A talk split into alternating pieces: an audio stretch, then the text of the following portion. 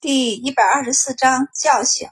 甭管有没有，反正老周头愣是让满宝答应，下次进宫的时候一定要去问一问这植田到底能不能自个儿种。满宝耐不住老周头提，只得应了下来。他的假期不长，除去今天早上的聚会，到目前为止还剩下一天半，所以很是珍惜。他觉得大嫂做的东西真是什么都好吃。就是炒的豆腐渣都好吃的不行，恰巧小钱氏看着满宝觉得他瘦了，所以逮着空就喂他。喂他的时候就忍不住把跟在他身边的白善和白二郎给喂了。从回家的那一刻起，三人的肚子就没空过。满宝一直念叨：“这是不对的，对身体不好，胃总是得休息才能行。”但还是忍不住想吃。就连白大郎都蹭着吃了不少东西，惹得正氏和刘老夫人道：“平时也没亏他们，怎么就跟三辈子没吃饱似的？”刘老夫人笑道：“荣姨做的东西太精致了些，周大嫂做的东西味道还好，别说几个孩子，就是我们大人都觉得好吃。正是一想也是，小钱氏做的许多东西都是平时他们不会做的，比如炒豆子。”炒豆腐渣虽然东西粗，但它就是能把味道做得不错。满宝不仅在家里吃得饱饱的，临进宫前，小钱氏还给他装了一罐酱料，道：“带进宫里去，可以拌着馒头和白粥吃，多吃粮食也是能长胖的。”满宝摸了摸自己好似又圆回来的小脸，道：“大嫂，我觉得这么圆就可以了，再圆就不好看了。”胡说。原来有福气，胖些才好呢。像公王那么胖，就不是福气，而是病气了。白善歪头想了一下，满宝像公王那样胖的样子，打了一个寒战后，将酱拿过去。算了，你别吃了，我们替你吃好了。小钱氏立即道：“我给你们也准备了。”说罢，他连忙拿出另外两罐一样大小的酱料。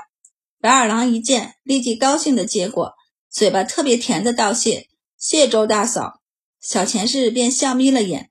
他还是下意识的把白二郎当做村里地主家的二少爷。二少爷更喜欢吃，下次我多给你做。白二郎连连点头。难得过来送儿子出门的白老爷都觉得他丢脸。满宝爷已经从白善手里把罐子抢了回来。老早坐在车上等着的周丽君见他们还在磨叽，便掀起帘子道：“小姑。”你们再不走就要迟到了。三人因为上次入宫迟被弹劾处罚的事儿，家里已经都知道了。没办法，今儿就是领俸禄的日子。满宝不说，家里一去领俸禄也就知道了。不过这次还真不是他们三个主动交代的，而是白老爷不知打哪知道了消息回来，把白二郎揍了一顿，只把白二郎从东侧院撵到了西侧院，然后家里就全知道了。为了这事儿，白大郎也被罚着跪了半天。因为他在国子监里上学，消息灵通，肯定老早就知道了。结果他竟然瞒着不告诉家里。白大郎一边跪一边腹诽：“他不是看庄先生每日进出宫都一脸的淡然，一副不把这事儿放在心上的样子，于是才没说的吗？有本事找他，怎么没本事找庄先生？庄先生和他们在崇文馆中。”论消息，还能有谁比他更了解的？老周头知道这事儿时，除了心痛，就没别的感觉。钱氏则有些害怕，拉着满宝问道：“皇宫里的大官会不会因为你迟到便打你？”“不会。”满宝道，“这种事儿也就罚俸而已，怎么会打人呢？”钱氏这才放心。不过老周头却养成了一个习惯，每天天不亮就醒来。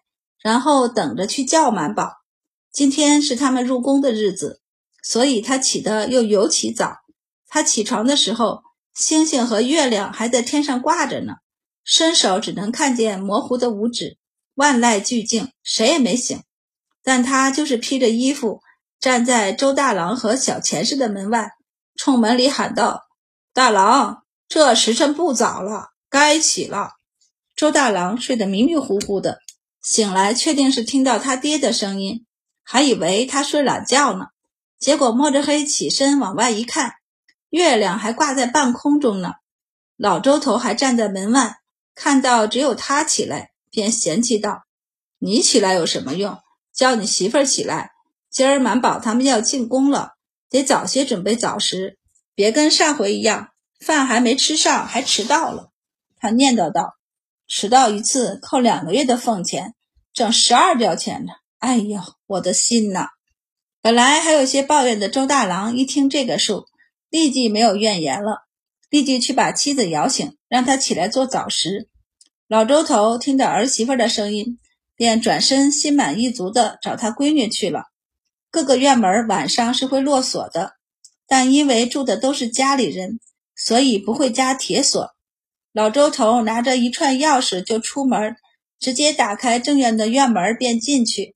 把满宝叫醒后，想了想，干脆去东侧院那边，把白善和白二郎也给叫醒了。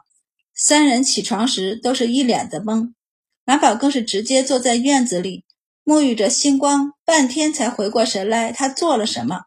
他抬头看了看天上挂着的星星和月亮，最后一脸悲伤的去洗脸梳头了。同院子的周丽君和周丽如也被老周头吵醒了。周丽如是呆了半晌，然后翻了个身就又睡着了。丽君却在床边坐了半天，然后。眼朦胧的也跟着起身去洗漱，还帮他小姑整理了一下头发。屋里点着油灯，满宝打一个哈欠，眼角沁出泪花来，问道：“你起那么早干嘛？我跟您一块儿去皇城领俸禄吗？没到时辰呢，户部还没上工呢。”周丽君道：“不，我去等小姑父他们的同窗，然后再去领俸禄。”韩宝呆呆地问：“等他们做什么？”小姑父好多同窗都想买润白膏呢，只是我觉着他们怕是不好意思上门来，或是这两日的事儿忙忘记了，所以我决定直接送货上门。其实是生意还不算谈妥，只是白善让同窗们知道了一下他在用润白膏，同窗们有些兴趣而已。但最近积累下不少库存的周丽君继续销货，所以不介意提供更优质的服务。还要亲自送到宫门口去给他们，因为起得太早，大家时间特别宽裕，吃完了早食还有空为酱的事儿争一争。但周丽君等不及呀，她老早就抱了一大盒子的瓶子上车了。见他们不走，不免开口催促起来。三人这才收了酱料，塞到篮子里，然后就上马一起出门去了。这会儿天才蒙蒙亮，坊市也才开没多久。街上就没几个人，三人一起骑马，一边失望道：“这也太早了，我们能进宫去吗？皇宫的大门开不开，他们不知道，但皇城的大门是开了的。但守门的士兵很是稀奇地看了他们一眼。但朱雀门这里不用详细检查，基本上只需检查一下进去的人员，确认没有夹带什么陌生人员和武器进去就行。这个时间。”皇城里除了净扫大街的奴隶外，就没什么人了。他们的马车一路顺畅的到了承天门门前，守卫的侍卫们看到骑在马上的三人和白家印记的马车，忍不住嘴角抽了抽。一个侍卫直接抬头看了一下天色，半晌后无语的看向三人：“你们来的也太早了。”满宝跳下马，这会儿他吹了风，反倒精神起来，道。你们以为我们乐意吗？这不是家中长辈天没亮就叫起了吗？行了，检查吧。白善将马交给他们，这次他们不慌了，可以在这里直接登记，由他们派人把马送到东宫去。马很快通过检查送入，然后他们便把各自的行李拿下来排队检查。这会儿就他们三个，时间也宽裕得很，于是大家都不急。侍卫们检查的特别仔细，看到他们都带了一个罐子，便打开，一股香气便扑鼻而来。侍卫们忍不住吸了吸鼻子，低头看着这些有些泛黑的酱料。这是，这是牛肉酱。满宝也吸了吸鼻子，道：“前段时间听说有人家的老牛死了，这是用老牛肉剁碎了熬的酱。”侍卫们忍不住咽了咽口水。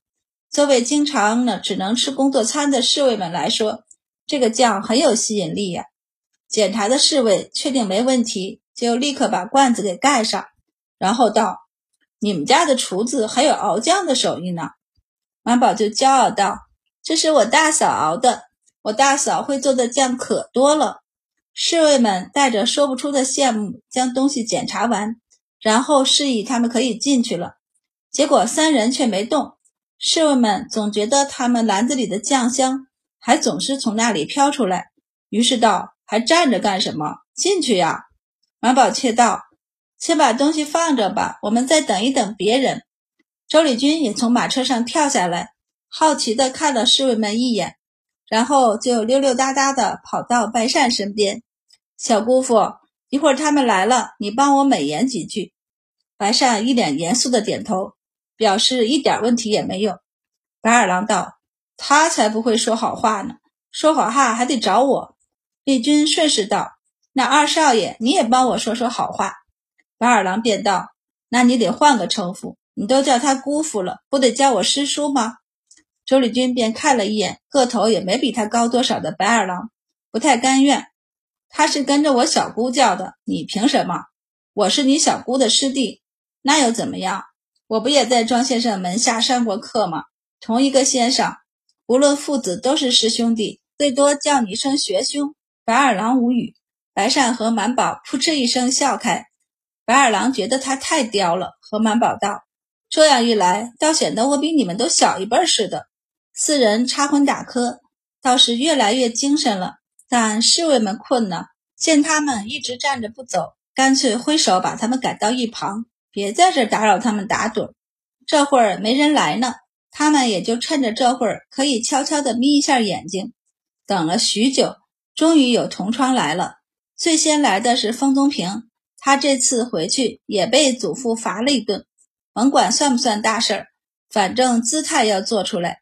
而且作为刚成长起来的青年人，迟到实在是不好的习惯，所以他被罚了。今天便来得早了些。他以为他够早的，没想到有人比他还早，而且还早这么多。白善看了一眼竖着的日晷，道：“我比你们整整早到两刻钟了。”封东平从马上跳下来，将马丢给自家的下人，然后从家丁的手上接过行李，一脸无语的道：“你们来那么早干嘛？”白善反问：“那你这次怎么来这么早？好吧，大家家里都有一个同款的家长。”封东平也不急着进宫，问道：“既然来了，怎么不进去？”白善面不改色的笑道：“等你们。”他打开丽君抱着的盒子，从里面拿出一瓶润白霜，丢给他：“你们上次问的润白霜，二两银子一瓶，交钱吧。”周丽君张大了嘴巴。让他更惊讶的是，封东平还真打开荷包，拿了二两银子给他，然后扭头和白善笑道。你还记着呢，我自己都快忘了。白善看着他黝黑的脸道：“我怕你说不到媳妇儿。”满宝和白二郎乐眯的眼，方东平无语。他拿了药膏一并放到篮子里给侍卫检查，见他们不进，干脆也与他们站在一处道：“听说了吗？王继把他侄子打了一顿，听说把屁股都打烂了。”满宝觉得屁股有点疼，小声道：“这就能躲过弹劾了？不能。”但也是一种态度，不是？方东平左右看了看，然后小声道：“我祖父和我说了，让我在崇文馆里就好好读书，其他的事儿少管。哎，太子已经不是垂髫小儿了，我们这些伴读就只是陪着读书而已。劝诫的事儿还是得朝中的大人们来。别说满宝和白二郎，就是白善都一脸莫名其妙。殿下在这事儿上有什么值得劝诫的吗？迟到是他们迟的。”这就是一件再小不过的事儿，是大人们非得小题大做，借力打虎，牵连了太子。太子在这件事上有什么需要改过的？封东平摇头晃脑的继续说：“陆续有其他同窗来了，他立即收了声不说了。”